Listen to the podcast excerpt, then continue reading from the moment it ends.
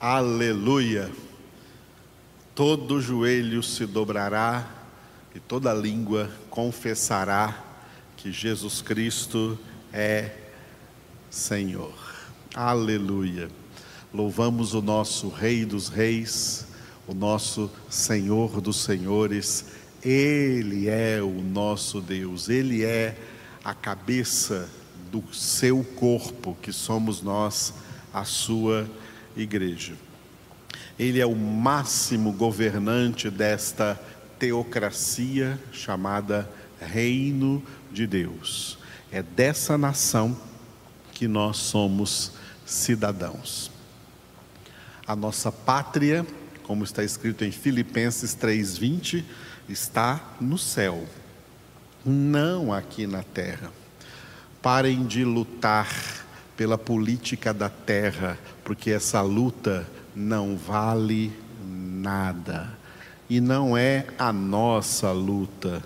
A nossa luta não é contra a carne e o sangue, é contra principados e potestades. É em outro nível, é num nível espiritual, e para essa luta, Deus já nos deu armas suficientes para sermos, em todas as circunstâncias, mais que vencedores. Glória a Deus. Na primeira parte dessa nossa congregação, de tarde para noite, nós vamos encerrar as nossas leituras na carta do apóstolo Paulo aos Colossenses. Colossenses, capítulo de número 4. Enquanto lermos, o Espírito de Deus vai falar ao seu coração. Receba a palavra de Deus na sua vida. Epístola do apóstolo Paulo aos Colossenses, capítulo 4. Senhores, tratai os servos com justiça e com equidade, certos de que também vós tendes Senhor no céu. Perseverai na oração, vigiando com ações de graças suplicai ao mesmo tempo também por nós, para que Deus nos abra porta à palavra, a fim de falarmos do mistério de Cristo, pelo qual também estou algemado, para que eu o manifeste como devo fazer. Portai-vos com sabedoria para com os que são de fora, aproveitai as oportunidades a vossa palavra seja sempre agradável, temperada com sal, para saberdes como deveis responder a cada um. Quanto à minha situação, Tíquico, irmão amado e fiel ministro e conservo no Senhor, de tudo vos informará. Eu vou-lo envio com o expresso propósito de vos dar conhecimento da nossa situação e de alentar o vosso coração. Em sua companhia vos envio Onésimo, o fiel e amado irmão que é do vosso meio. Eles vos farão saber tudo o que por aqui ocorre. Saúda-vos Aristarco, prisioneiro comigo, e Marcos, primo de Barnabé, sobre quem recebestes instruções. Se ele for ter convosco, acolhei-o. E Jesus, conhecido por justo, os quais são os únicos da circuncisão que cooperam pessoalmente comigo pelo reino de Deus. Eles têm sido o meu lenitivo. Saúda-vos Epáfras, que é dentre vós, servo de Cristo Jesus, o qual se esforça sobremaneira continuamente por vós nas orações para que vos conserveis perfeitos e plenamente convictos em toda a vontade de Deus. E dele dou testemunho de que muito se preocupa por vós, pelos de Laodiceia e pelos de Hierápolis. Saúda-vos Lucas, o médico amado, e também Demas Saudai os irmãos de Laodiceia e Ninfa e a igreja que ela hospeda em sua casa. E uma vez lida esta epístola perante vós, providenciai, porque seja também lida na igreja dos laodicenses. E a dos, dos de Laodiceia, lede-a igualmente perante vós. Também dizei a Arquipo, atenta para o ministério que recebeste no Senhor, para o cumprires. A saudação é de próprio punho. Paulo, lembrai-vos das minhas algemas. A graça seja convosco. Aleluia. Preciosa carta de Paulo aos Colossenses. Colossos, uma cidade onde Paulo não esteve pessoalmente presente, mas provavelmente esses colossenses estiveram na cidade de Éfeso, no período em que Paulo ali esteve por dois anos ensinando e pregando a todos a palavra de Deus, e como diz no livro dos Atos dos Apóstolos, dando ensejo para que todas as cidades da Ásia Menor fossem visitadas pelo Evangelho de Cristo Jesus e igrejas nessas cidades onde Paulo não esteve foram também fundadas, como na cidade de Colossos e como também nesta que foi citada aqui, a cidade de Laodiceia, que também ficava aí na Ásia Menor. Uma coisa interessante sobre a inspiração da Escritura. Todos os livros e epístolas da Bíblia Sagrada, como o próprio Paulo escreveu em 2 Timóteo 3,16, toda a Escritura é inspirada por Deus. Deus inspirou o apóstolo Paulo a escrever 13 cartas, aí desde Romanos até a carta a Filemão. Mas ele escreveu outras cartas, pelo que ele mesmo disse aqui no versículo de número 16, ele também escreveu uma carta para a igreja de Laodiceia.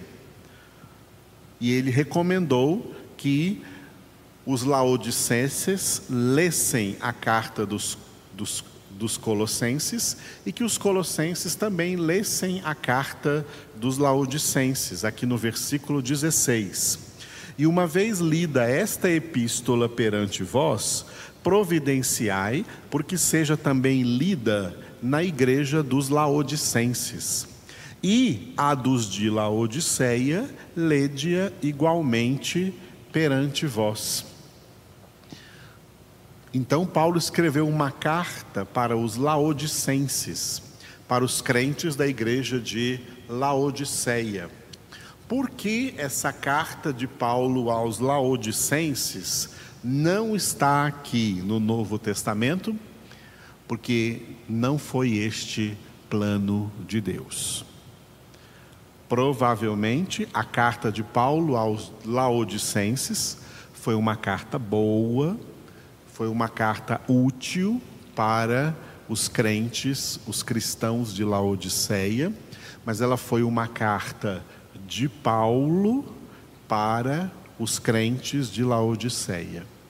Diferente da carta de Paulo aos Colossos, ou aos Efésios, ou aos Filipenses, ou aos Gálatas, ou aos Romanos, que enquanto Paulo pensava estar escrevendo para os crentes daquelas cidades, daquelas regiões, o Senhor estava usando-o como um instrumento para escrever para toda a sua igreja em toda a face da terra, em todo tempo e lugar. Por isso, Colossenses está aqui na Bíblia, Efésios está aqui na Bíblia, Romanos está aqui na Bíblia, mas a carta de Paulo aos Laodicenses não está aqui na Bíblia. Não havia nela a mesma inspiração. Não significa que fosse uma carta ruim ou que Paulo escreveu ali coisas erradas. Simplesmente não havia a mesma inspiração e propósito de Deus que essa carta dos Laodicenses viesse para a palavra de Deus, para ser confirmada e reconhecida como palavra de Deus. É assim que a inspiração levou homens a escreverem a palavra, como Pedro, como o apóstolo Pedro declarou em uma de suas epístolas, homens santos que falaram da parte de Deus, movidos ou inspirados pelo Espírito Santo. Um detalhe também importante que nós vemos aqui nessa carta é no versículo de número 11. Não faça confusão, porque os tradutores da Bíblia fizeram, alguns desses tradutores fizeram uma confusão no versículo 11, quando Paulo fala de um certo Jesus, conhecido por justo, e o justo está com letra maiúscula, os quais são os únicos da circuncisão que cooperam pessoalmente comigo pelo reino de Deus. Eles têm sido o meu lenitivo. Os tradutores colocaram justo aqui com letra maiúscula, como se este Jesus, do qual Paulo está falando aqui no versículo 11, fosse Jesus Cristo, o Senhor. Não. Este Jesus aqui é um outro homem, é um cristão, é um crente. Lembrando que o nome de Jesus era um nome comum naquela época, não era o nome apenas do Senhor Jesus Cristo, era um nome comum, assim como no Brasil é o nome de José, ou o nome de João, ou o nome de Maria, ou o nome de Paulo, são nomes comuns aqui no Brasil em Israel e em toda aquela região, naquela época do primeiro mundo, o nome Jesus era um nome muito comum. Esse Jesus aqui ao qual Paulo se refere não era Jesus Cristo, Filho de Deus. Ele era um crente e, de acordo com o apóstolo Paulo, né, é, esse Jesus ele era um judeu, porque ele era da circuncisão um judeu convertido ao cristianismo que juntamente juntamente com Aristarco, Marcos, primo de Barnabé, e este Jesus, né, eram os únicos judeus convertidos ao cristianismo que estavam cooperando pessoalmente com o apóstolo Paulo na obra do reino de Deus. Por isso que eles eram os únicos da circuncisão. Paulo disse: os únicos da circuncisão que cooperam comigo. Muito bem. Mas eu gostaria de comentar com vocês a exortação que Paulo faz no versículo 2 até o 4, começando no versículo 2, acerca da oração. Vamos tomar em primeiro lugar o versículo 2 isoladamente. Perseverai na oração, vigiando com ações de graças. Esse é mais um dos textos bíblicos acerca da doutrina bíblica da oração. A oração é um dos nossos ministérios gerais, ministério de todos os crentes nós temos dois ministérios gerais: o ministério da oração e o ministério da pregação ou evangelização. No ministério da oração, nós falamos com Deus acerca dos homens. E no ministério da pregação, nós falamos com os homens acerca de Deus. Esses dois ministérios, eles são ministérios gerais para todo crente.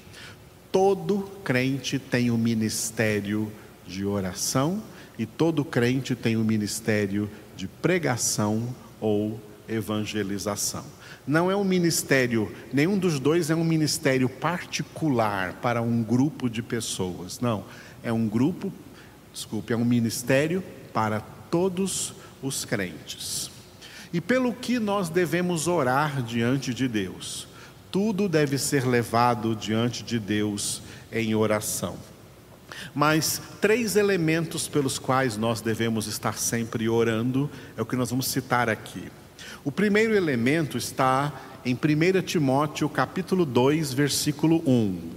Nós temos o ministério de orar sempre em favor, nunca contra, em favor de todos os homens, sejam eles quem forem. Nós, filhos de Deus, temos o ministério de orar em favor de toda a humanidade. Por mais que essa humanidade seja pecadora, ímpia, anticristã, antievangélica, nós temos que orar em favor de todos eles, com amor, pedindo para Deus abençoá-los, não rogando praga nem maldição contra ninguém, nem orando para Deus pesar a mão contra ninguém. Isso não faz parte das súplicas cristãs. Como servos de Cristo, nós oramos sempre em favor de todos os homens e suplicando diante de Deus pelo bem de todos os homens.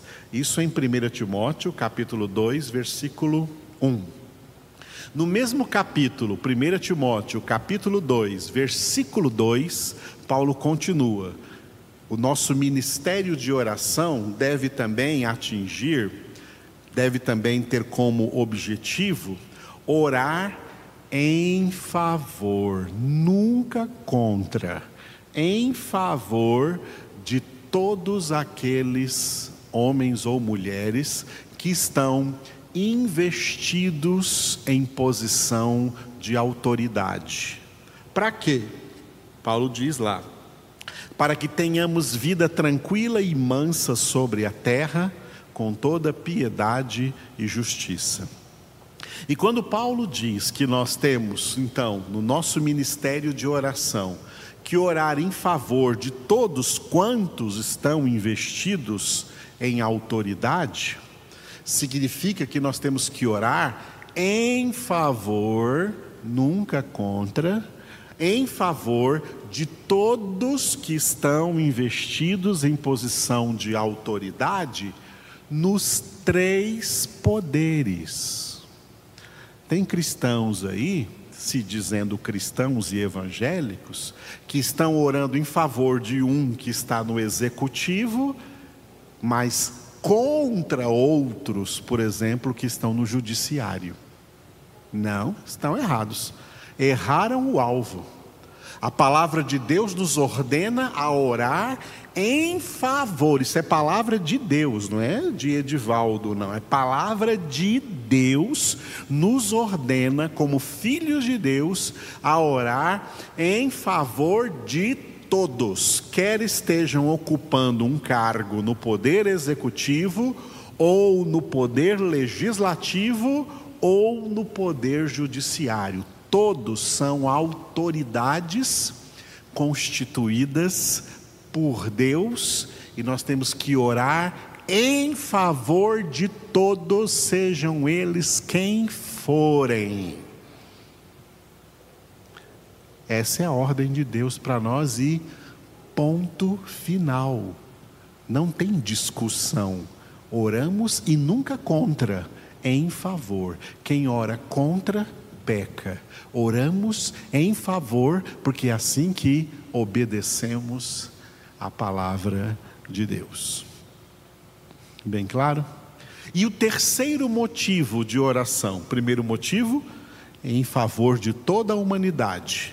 Segundo motivo, em favor de todas as autoridades.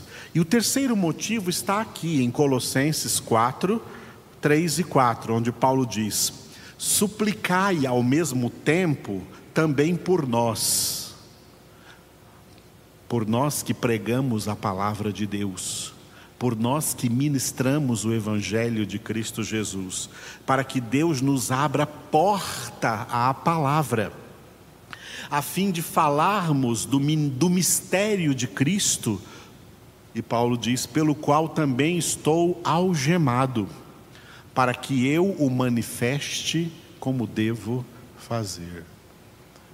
Ore por nós, verdadeiros pastores que estamos aqui anunciando nessa terra a genuína palavra de Deus, para todas as pessoas serem nutridas, alimentadas, fortalecidas e continuem a conhecendo o Senhor, porque a palavra de Deus não está algemada.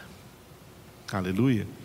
Então, muito importante, a oração pelo mundo e a oração pelo ministério da palavra são elementos que devem fazer parte das nossas súplicas, das nossas orações diariamente diante de Deus.